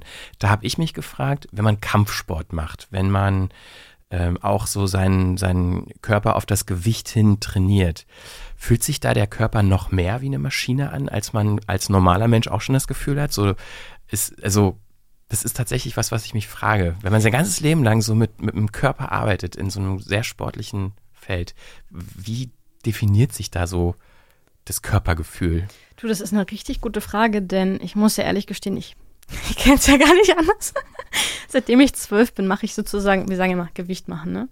Also äh, 18 Jahre bin ich jetzt schon dabei und natürlich, ja, ich weiß nicht, ich glaube, wir sind schon alle ein bisschen sehr geeicht. Also es ist so, du hast ja so mal deine magische Grenze. So. Meine Grenze ist ja auch im, Ju im Judo ist ja meine Gewichtsklasse seit vielen Jahren die 70 Kilo Klasse. So. Jetzt renne ich wahrscheinlich, also ich habe mich auch mal gewogen in der Zeit, ich hatte wirklich, kannst du dir nicht vorstellen, ich hatte echt Panik, so Gott, heute gehst du mal auf die Waage, komm, wird schon gut sein. So raufgestellt, dann so kurz Panik und dann, oh Gott sei Dank, alles noch im Lot. Was heißt noch im Lot? Das kriegt man noch irgendwie. Nee, äh, ich habe wirklich, äh, wirklich meine, was ich, 69,8 habe ich gebracht ach so, und da dachte ich so, ich habe ich hab mich wirklich, und ich weiß nicht warum, ich habe mich viel, viel schwerer eingeschätzt. Wahrscheinlich, weil man dann doch, ja, es hat einfach, wahrscheinlich hat das Training und das Schwitzen gefehlt und wie gesagt, wenn du halt Wasser im Körper hast, hast du es ja auch Gewicht. Und ich war dann echt so glücklich, dass ich mein normales Gewicht hatte und dachte so, oh ja, alles easy, alles easy. Man merkt zwar an sich, wenn man sich dann so berührt, naja, okay, ist jetzt vielleicht ein bisschen verlagert. das sieht natürlich auch man, nur, nur man selbst und kein anderer, ne? Ist ja klar. Aber ja, dieses Gewicht machen, ich glaube, also ich hatte mal mit Axel und Regina drüber gesprochen auch. Die sagen ja, Axel Schulz und Axel Regina Schulz, Heinig. Entschuldigung, ja Mhm. genau. Und die sagen auch, ja, das wird, glaube ich, immer elementar bleiben. Wobei Axel hat ja seine Waage verbannt, die hat er ja nicht mehr. Sagt, pff, Waage kann mich jetzt mal, will ich nicht mehr. Das macht halt wahrscheinlich auch einfach krank, wenn du immer die Waage hast. Und Regina sagt, sie fühlt es ja so an sich, ja, jetzt ist so die Zeit, dann, dann gehe ich jetzt, also wenn ich mich dann selber unwohl fühle in meiner Haut, dann gehe ich wieder halt ein bisschen runter. Du reist auch mit deiner Waage, habe ich gehört. Ja, genau. Du glaubst gar nicht, was am Flughafen da schon alles passiert ist. So verschärft, wirklich mit, mit ähm, Zoll und Grenzschutz und Waage und die dachten nicht, was weiß ich, Schmuggeldrogen oder so. Und immer wenn ich mit meinem, mit meinem ähm, Nationalmannschaftsanzug reise oder so, werde ich sowieso grundsätzlich rausgezogen und irgendwie auf Sprengstoff getestet oder was auch immer. und wenn ich dann halt die Waage dabei habe und das Springseil oder so, dann denke ich was macht sie denn? Wurde auch wirklich schon gefragt, haben sie, geht's ihnen gut? Warum haben sie denn ihre Waage dabei? Also, Weiß auch gar nicht, wie reagiert man denn da? Ja, ist doch schön. wie würdest du denn reagieren, wenn man dich fragt, warum haben sie denn ihre Waage dabei? Ja, ich würde ja keine mitnehmen, aber. also ist bestimmt eine absurde Situation. Ich meine, für dich ist es ja so ein Alltagsgerät, gerade wenn du äh, irgendwo zum Wettkampf oder zum Training irgendwo hinfährst und fliegst. Zur Europameisterschaft in, ähm, oh, in, in, in Bukarest hatte ich sogar zwei Wagen mit. Ich hatte manchmal das mit Mikrofon. Das Ah hatte ja. ich schon ein paar Mal, Das dass dann irgendwie da im, im äh, Röntgengerät da irgendwie, was ist das denn für ein komisches Ding? Ist das etwa eine Waffe? Müssen wir mal aufmachen. Mhm. Ich wollte sagen, ich hatte in Bukarest zwei Wagen mit und hatte dann die eine irgendwie eingepackt, weil ich habe immer geguckt, die Wettkampfwaage, also die offizielle und dann meine beiden und welche geht jetzt richtig, ne? Und wo stellt man sich mal dann jetzt rauf? Und dann habe ich so beim Abreisen schön die eine Waage noch unter diesen, unter das Waschbecken geschoben, so nach dem Motto, ach, ist ja schön, dass hier eine Waage steht. Also ich habe echt meine schöne, teure Waage stehen lassen. Richtig blöd. Naja, aber dafür hatte ich ja noch eine andere. Ist vielleicht auch gut, wenn man eine Waage hat. Man muss ja nicht übertreiben, ne? Eine sollte eigentlich reichen, wenn sie denn gut äh, Wenn, geeicht genau, ist. wenn sie dann gut geeicht ist. Ähm, genau, kommen wir doch noch mal zu deinem zweiten großen, also im Erwachsenensein zumindest Standbein. Du hast, äh, klar, dein ganzes Leben lang irgendwie so Kampfsport gemacht und irgendwann hast du aber entschieden, ich will aber auch was studieren, und zwar Medienwissenschaften und sogar einen Master machen. Das hast du dann ja auch schon kurz angesprochen. Du hast Framing im Journalismus war das Thema, im Kontext MMA, wie MMA auch in den Medien dargestellt wird. Wie kam denn überhaupt so die, ähm, die Motiv oder die Entscheidung für dich zustande, in diese Richtung zu gehen, das zu studieren und dann auch noch in den Journalismus zu gehen? Ähm, mir war immer wichtig, dass ich wahrscheinlich auch die Familie hat da auch vielleicht zugeredet. Ich bin mir ehrlich gesagt nicht mehr sicher, aber mir war immer klar, ich bin gut im Umgang mit Sprache, mit Kommunikation. Ich spreche, hab, kann auch verschiedene Mundarten ganz gut adaptieren und, äh, und Sprachen auch. Und dann war so, ja, hm, Journalismus, ist das denn eigentlich wirklich was, was sinnvoll ist? Und dann habe ich so gedacht, ja, also wenn ich mich zurückerinnere, und es gab ja auch viele Videoaufzeichnungen von mir, wo ich vor der Kamera stand als kleines Kind, moderiert habe, Sachen erzählt habe, Nachrichtensprecherin war und ich habe schon immer gespürt, dass es so mein Ding ist und ich wusste nie, dass ich das wirklich zu meiner Profession machen kann. Ne? Dann war klar, okay, der Sport ist natürlich ein wirklich riesengroßer Teil meines Lebens, also muss ich jetzt was machen, wo man das im besten Fall kombinieren kann, wo, was aber im Zweifel auch ein anderes Standbein ist. und dann habe ich ähm, ja, Journalistik, also Journalism und Corporate Communication studiert. Und eigentlich war auch schnell klar, dass da noch ein Master dran kommt, weil nur ein Bachelor war mir dann doch zu wenig. Und dann habe ich ja ähm, an der Humboldt-Uni genau mein, mein Master gemacht in Medienwissenschaft. Und irgendwie war das ja so, man wusste, man braucht noch mal für die akademische Vertiefung einfach diesen Titel. Letztlich ging es ja um den Titel. Und dann wollte ich natürlich über ein Thema meine These schreiben, die mir irgendwie auch selber richtig viel bedeutet. Das fanden meine Professoren natürlich gar nicht so cool, weil die auch MMA zu dem Zeitpunkt für total, ich sag's jetzt einfach so, bescheuert gehalten haben. Die so, ja, tch, MMA. Also kannst du dir vorstellen, wie die Kolloquien ungefähr abgelaufen sind. Oh, war das furchtbar. Wie ich mich da immer wieder auch behaupten musste und nein, und ich mach das und ja, aber was ist jetzt ihre Theorie, was ist ihr Modell, wie gehen sie vor und oh, und dann, naja. Jedenfalls war das aber alles so fundiert, dass sie irgendwann gesagt haben, ja, gut, dann machen sie das Thema halt. Bin mal gespannt, was sie da abliefern, ne? Aber deine Motivation war schon so, du warst so ein bisschen genervt davon, wie in den Medien darüber berichtet wird und wie es dargestellt wird, oder? Ja, total. Also die Rezeption zu dem Zeitpunkt war halt völlig verzerrt und dann hat man mitbekommen, dass eben auch So Straßenprügeler, so ungefähr? Oder wie ja, war wir waren, die? wir standen in einem Licht, in das wir eigentlich nicht gehörten und es war einfach nicht, nicht richtig. Und wenn man sich die Qualitätskriterien des Journalismus anschaut, wurde einfach eine absolut fehlerhafte Berichterstattung abgeliefert. Und im Übrigen war es ja auch so, dass dann die DPA und auch die Politik sagten, ähm, dass von MMA Abstand zu nehmen sei, denn es sei keine Sportart und dann, ach, die ganzen auch lobbyistischen Geschichten mit dem DOSB und so weiter. Also es war wirklich schrecklich. Und als ich dann auch die ganzen, also ich war ja wirklich überall. Ich war in der FSF, also Freiwillige Selbstkontrolle Fernsehen. Ich habe mir von ProSieben Sachen gezogen. Ich hatte äh, Termine mit Politikern, mit Juristen. Ich habe das, ich habe so viele Interviews geführt, um auch später davon auch natürlich zitieren zu können. Die habe ich alle transkribiert. Also ich habe 100 Seiten Thesis und 100 Seiten Anhang. Natürlich, damit ich daraus zitieren kann, weil es hat ja keinen Platz in den. Und habe eben mitgekriegt, wow, also das ist hier wirklich völlig verzerrt. Das ist emotionalisiert worden. Also das hat nichts mit Journalistik zu tun. Und habe dann im späteren Verlauf ja auch alles statistisch ausgewertet. Ich habe ein Jahr an meiner Thesis gearbeitet. Das war wirklich viel. Und es hat mich aber auch, es war schön. Manchmal habe ich gedacht, na, scheiß Thema, ich werfe die ganze Scheiß aus dem Fenster, ich habe keinen Bock mehr. Und ich hasse den Sport auch und ich ach, überhaupt. Und dann gab es wieder einen Moment, wo ich dachte, nee, ich muss jetzt, es ist mir wirklich eine Herzensangelegenheit, das mal jetzt endlich gerade zu rücken. Ne? Und dann, ja, gesagt, getan. Und wie gesagt, die ganzen Interviews geführt, toll vernetzt auch. Und dann habe ich ja letztendlich das, was ich statistisch auswerten konnte, also diese Medienframes, äh, adaptiert auf Bewegtbild. Also wie wurde im Verlauf MMA im Fernsehen in den Nachrichten dargestellt, also in dem siebenjährigen Verlauf. Wahnsinn. Also es war so interessant zu sehen, wie Medien eben auch funktionieren, ne? wenn, mhm. wenn Beiträge erstellt werden. Also es hatte nicht unbedingt was mit Neutralität und Objektivität zu tun. Ja, das stimmt. Also ich jetzt nur, der es hin und wieder mal selber konsumiert, so habe ich das ja auch mitbekommen, dass am Anfang war die Bebilderung und die Schlagzeilen immer so, Typen, die sich in die Fresse hauen, so mhm. und ganz blutig und brutal und Knochenbrüche hier und da ist einer fast draufgegangen, so mhm. ungefähr. Und, und jetzt ist das zumindest in den USA, seitdem die UFC äh, da so un unglaublich großes Business ist, wird es so wiederum anders, finde ich, fast glorifiziert als wirtschaftlich sehr erfolgreich, als ähm, keine Ahnung, so, so, so überpositiv äh, fast, ist mein Eindruck. Äh, ist auch so, weil ähm, es ist ja so, weißt ja bestimmt auch, es gibt ja Archetypen, verschiedene Archetypen. Und UFC und Kampfsport haben sich halt diesen Hero-Typ rausgesucht. Und das wird halt auch in allen Weisen äh, gelebt und eben dargestellt. Ne? Und das ist sehr interessant, wenn man da mal in die Tiefe reingeht. Ja, ich finde es auch interessant, dass die UFC das eigentlich, also ich meine, es ist ja letztendlich ein Unternehmen, so, und das äh, ist aber keine Ahnung, fast schon so wortgleich wie so Tempo-Taschentücher. So. Also, also, Tempo sind Taschentücher und UFC ist irgendwie so MMA. MMA. Ich, ich traine, äh, ich mache UFC, genau. Genau, und dabei ist es ja eigentlich nur ein Unternehmen, die Kämpfe organisieren, vermarkten und auch ja damit einfach sehr, sehr, sehr viel Geld verdienen. So, ne? Hast du eigentlich die Jahre danach, also die war 2017 die Arbeit, ne? Oder? Genau. Hast du seitdem auch nochmal das so ein bisschen verfolgt, jetzt nicht wissenschaftlich, aber so interessenshalber, wie die Berichterstattung sich verändert? Ja, habe ich und äh, muss sagen, mittlerweile ist es natürlich, gehört es ja zum guten Ton, dass jede Zeitung oder jedes Medium diesen Sport relativ gut darstellt. Ne? Das zeigt ja auch, es gibt ja auch viele großartige Athleten. Man, ganz viele sind auch studierte Leute, die studieren Medizin. Es gibt drei deutsche MMA-Kämpferinnen, die studieren neben ihrer Karriere Medizin. Ja, oder haben, oder haben akademische Abschlüsse oder sind Juristen oder was auch immer. Das ist total Wahnsinn. Also da kann man ja nicht sagen, dass sie jetzt alle Drauhauf, äh, Hau drauf sind. Drauhaufs. genau.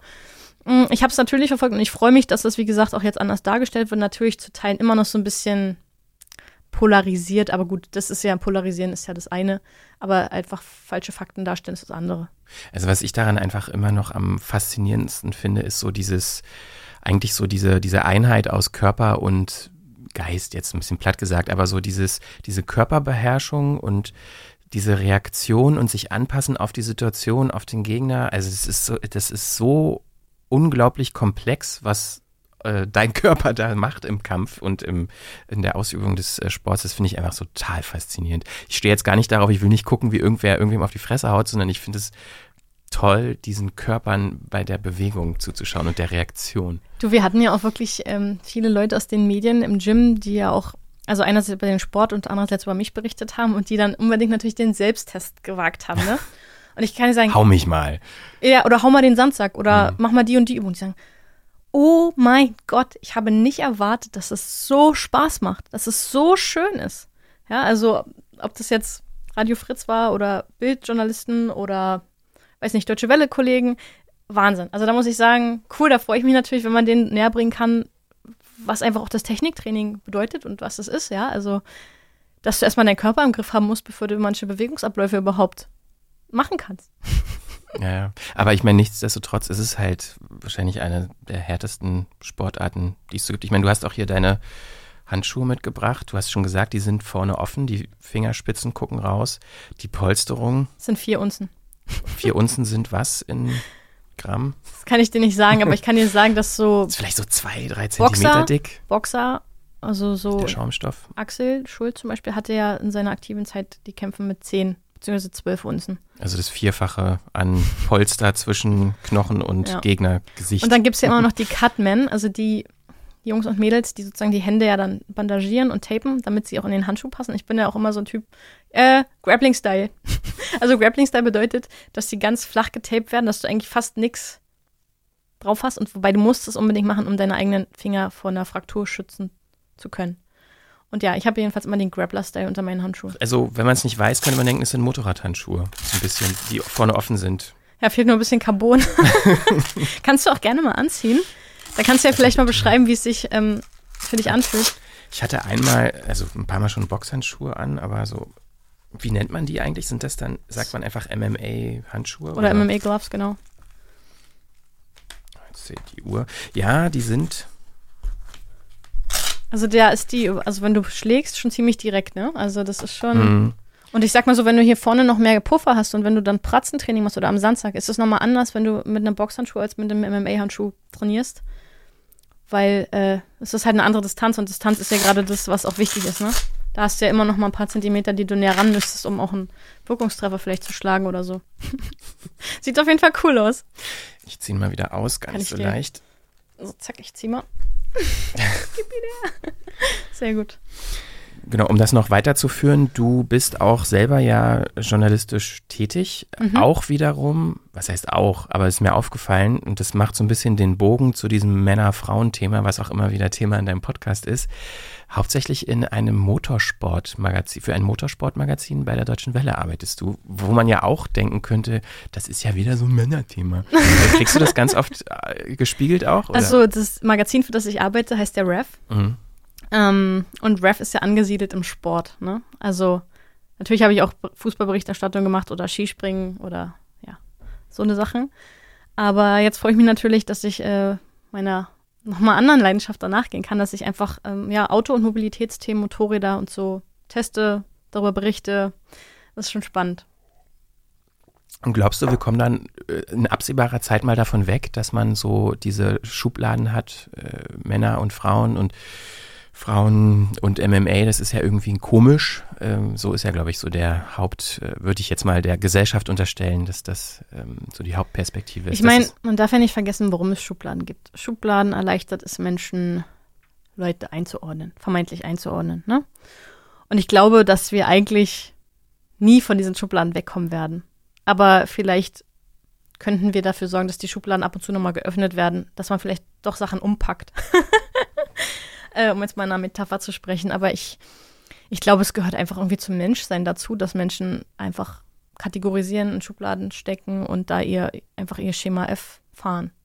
Aber dich stört es ja schon so, ne? Habe ich den Eindruck. Also du, also so nehme ich zumindest auch deinen Podcast wahr, dass da so mitschwingt, diese, ähm, ja, letztendlich so ein feministischer Ansatz, diese von der Gesellschaft dargestellten Unterschiede so ein bisschen abzubauen und eher so dahin zu gehen, hey, wir sind doch gleichberechtigt. Also, Also ich kann ja mal ein kleines, ich stelle dir einfach mal sozusagen umgekehrt, was mir mal passiert ist. Ich bin auf der Kampfveranstaltung, war als Kommentatorin da, beziehungsweise habe danach noch Interviews geführt. Gehe also im Vorfeld dieser Veranstaltung zu dem Veranstalter und frage ihn, hi, ich bin Julia von hm, XYZ, wie sieht's denn aus? Ich bräuchte mal die aktualisierte Fightliste mit den Infos.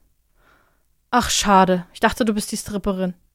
Stell dir mal vor, das würde einer zu dir sagen. Wie würdest du damit umgehen?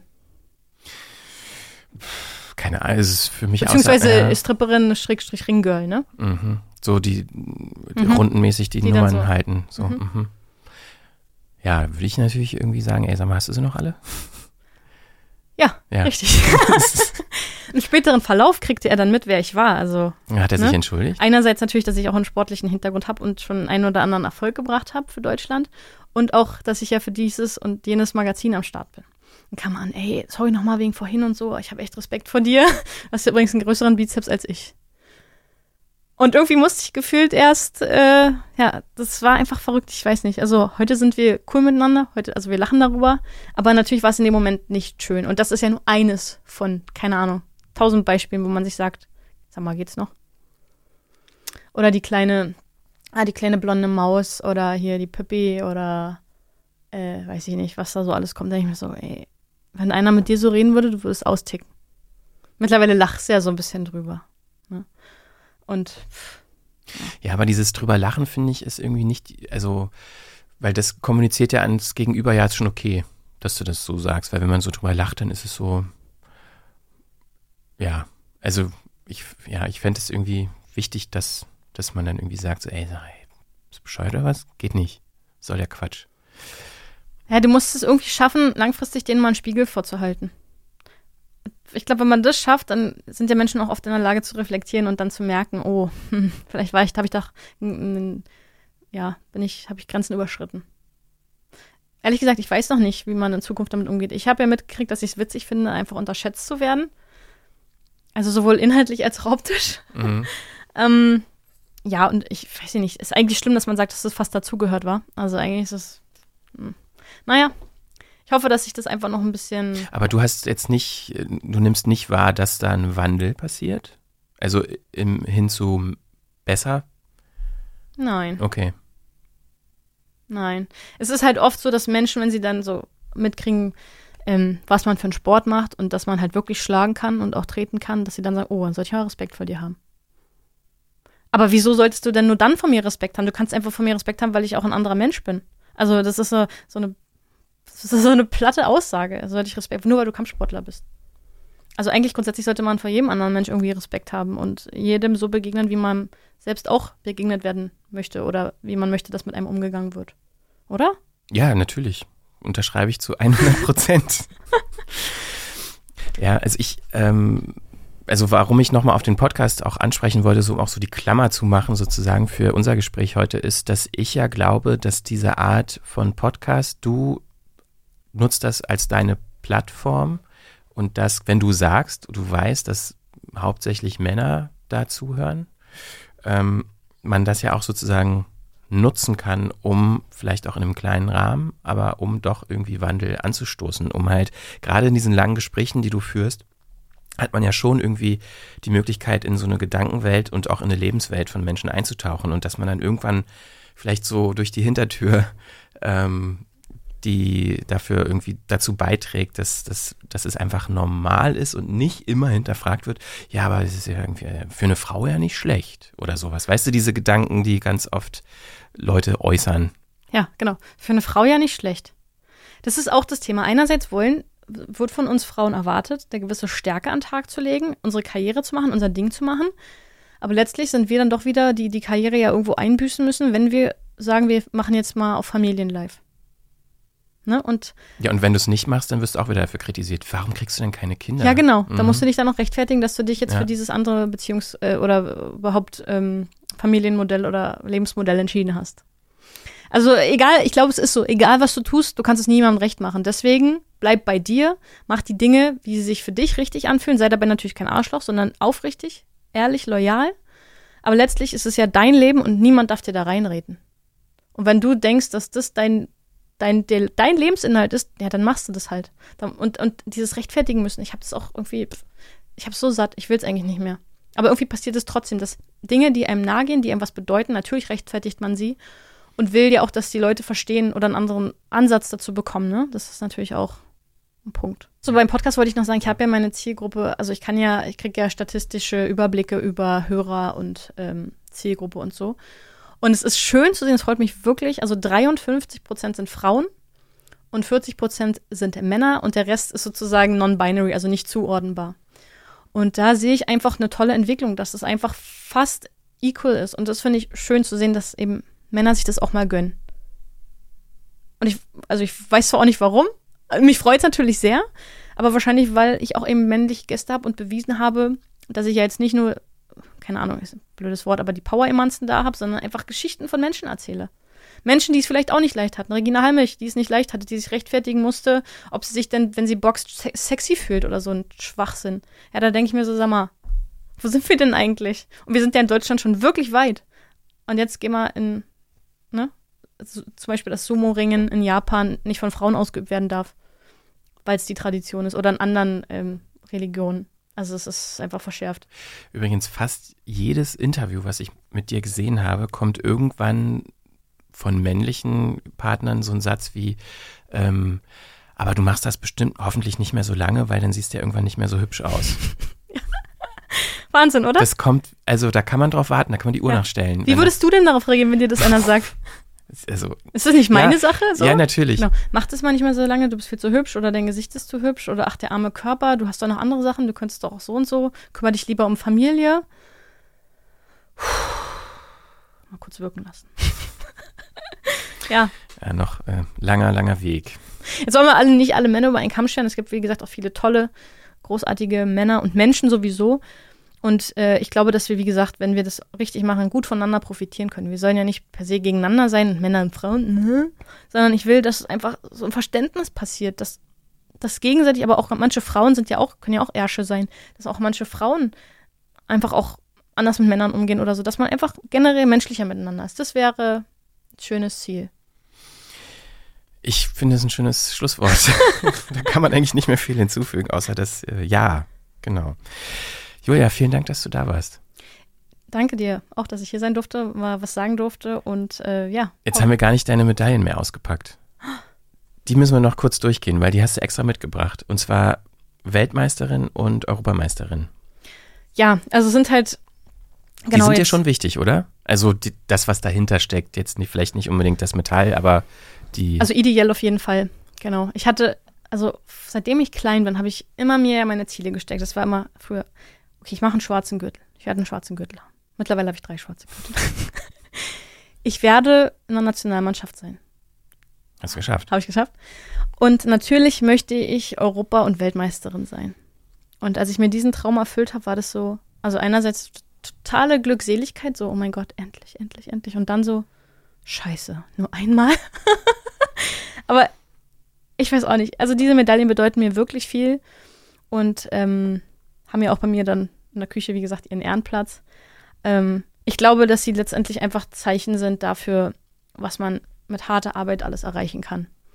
Und dass man, auch wenn es mal schwer wird oder mal man mal eine Niederlage hat oder ich habe ja vorher einige, weiß ich nicht, silberne oder bronzene EM und WM-Medaillen ähm, mitgebracht, dass man einfach dann dranbleibt. Wenn man diesen Traum hat, dann kämpft man eben so lange dafür, bis man es geschafft hat. Und ich weiß noch, als ich Weltme weiß, äh, Weltmeisterin wurde in Bahrain 2018, ich, ich wollte einfach nicht, dass dieser Tag jemals endet. Das war so schön. Wir kamen dann nach der Siegerehrung zurück ins Hotel und es war so süß, weil die Hotelleute hatten dann für die ganzen Weltmeister Torten gebacken, ne? Also World Champion. Und weißt du, diese Torte, als ich, weil ich war ja eine Woche oder davor auch die Wochen total auf Diät, ne? Und du darfst ja, wirst ja jeden Tag gewogen und musst ja jeden Tag dein Gewicht bringen. Und dann am Tag X der Medaillenübergabe zu wissen, okay, es ist vorbei, man kann wieder normal essen. Und du glaubst gar nicht, mit einem weinenden, weinenden und einem lachenden Auge, wie ich diesen, diesen Kuchen zu mir genommen habe. Ne? Dieses, oh Gott, du nimmst zu. Und oh, oh, es ist so gut, das habe ich mir so verdient. ja, das war total schön. Also diese Torte und diese Medaille sowieso, also Hammer. Das war auf jeden Fall ein wichtiges Kapitel für mich und ich glaube, ja, die werde ich auf jeden Fall immer in Ehren tragen. so Medaillen als, als Sinnbild dafür, irgendwie das, was man sich vorgenommen hat, mit harter Arbeit auch zu erreichen, kann ich mir vorstellen, dass das ein großartiges Gefühl ist. Aber was finde ich mindestens genauso wichtig ist, und ich habe das Gefühl, dass das immer weniger Leute haben, ist überhaupt ein klares Ziel oder zu wissen, was man will. Also dieses, dieses Bild zu haben, ich will das erreichen, das ist das, was ich will. Dafür kämpfe ich, dafür gebe ich alles. Das ist ja auch schon echt viel. Also wenn man allein das nur weiß. Weil das erreichen, dann weiß man zumindest, wo man hin will. Ich muss sagen, ich habe früher immer, es gibt auch diesen Leitsatz oder diese Phrase, der Weg ist das Ziel. Ich habe viel darüber nachgedacht. Unglaublich viel darüber nachgedacht. Das sind ja nur ein paar Worte, aber die sind halt wirklich mit, haben halt viel, sagen so viel, ne? Und es hat ja jedes Mal irgendwie auch eine bisschen andere Bewandtnis. Aber der Weg ist das Ziel. Ich meine, man, natürlich hat man dieses Ziel, aber auf dem Weg dahin darf man eben auch Dinge nicht auslassen. Also es passieren ja so viele schöne Dinge einfach Tag ein, Tag aus. Und wenn es einfach ist, dass man irgendwo sitzt und einen schönen leckeren Kaffee trinkt. Das mag banal klingen, aber wenn man wenn man es nicht hätte, würde es, würde es auch nicht, würde es einem fehlen. Und genauso ist es so, wer dieses will, diese Medaillen will oder dieses Gold will, der muss halt dafür den Arsch hochkriegen. Der muss vor der Arbeit trainieren. Guck mal, ich hatte ja keine Sponsoren zu dem Zeitpunkt. Also mal abgesehen davon, dass Jürgen mir mal ein paar Reisen bezahlt hat oder die Ettel-Brüder, die, die dann die Nationalmannschaft ähm, finanziert haben. Das war ja auch, weil es eben in Deutschland so ein Standing hatte, Sponsoring zu finden, so, so schwer, ne? Also das heißt, ich musste meinen normalen Job oder mehrere Jobs zu meinem Master, zu dem Sport machen. Ne? Also darf man nicht vergessen. Ich bin vor, vor, der, vor der Arbeit ähm, trainieren gegangen, dann war ich arbeiten, dann war ich in der Uni, dann war ich abends wieder im Training und dann habe ich noch Kindertraining gemacht, um mir das finanzieren zu können. und natürlich ist es auf Dauer nicht gesund für den Körper, aber ich glaube, ich habe da gerade noch die Kurve gekriegt. ja, also man muss einfach, genau, wenn man ein Ziel hat, dann gibt man dafür alles oder man lässt es. Wer mehr von Julia hören will, äh, dem empfehle ich den Women Hit Harder Podcast. Überall, wo es Podcasts gibt, könnt ihr in eurer App mal eingeben, bei Spotify, wo auch immer. Und äh, ist natürlich alles auch nochmal verlinkt in den Show Notes zur Frequenz. Äh, da findet ihr alle Informationen unter frequenz.4000herz.de. Und jetzt sage ich nochmal Danke und auf Wiederhören an Julia Dorni. Auf Wiederhören, bis bald. Ciao. Ciao. Bevor hier richtig Schluss ist, äh, noch ein kurzer Hinweis in eigener Sache. Falls euch die Frequenz oder irgendein anderer Podcast von 4000 Hertz gefällt und ihr uns unterstützen wollt und dazu beitragen möchtet, dass hier auch weiterhin tolle Podcasts entstehen, dann werdet doch Mitglied im Club 4000 Hertz. Das ist unser Mitgliederbereich. Los geht's ab 2,99 Euro im Monat und im Gegenzug bekommt ihr alle Podcasts etwas früher und immer werbefrei und ohne Unterbrechungen wie diese hier. Mehr Infos findet ihr unter club.4000herz.de und verlinkt ist das natürlich auch nochmal in den Show Notes. Vielen Dank für eure Unterstützung. Tschüss und macht's gut. Bis zum nächsten Mal. Eine Produktion von 4000 Hertz. Jetzt fahren wir übers Meer, übers Meer, jetzt fahren wir übers Meer. Schlauchboot, Schlauchboot, Schlauchboot, Schlauchboot, mit einem alten Schlauchboot, ein Loch da plötzlich drin. Über 6000 Menschen sind in den letzten drei Jahren im Mittelmeer ertrunken. Sea-Watch gibt täglich alles dafür, damit diese Zahl nicht weiter steigt. Hilf jetzt mit deiner Spende auf sea-watch.org.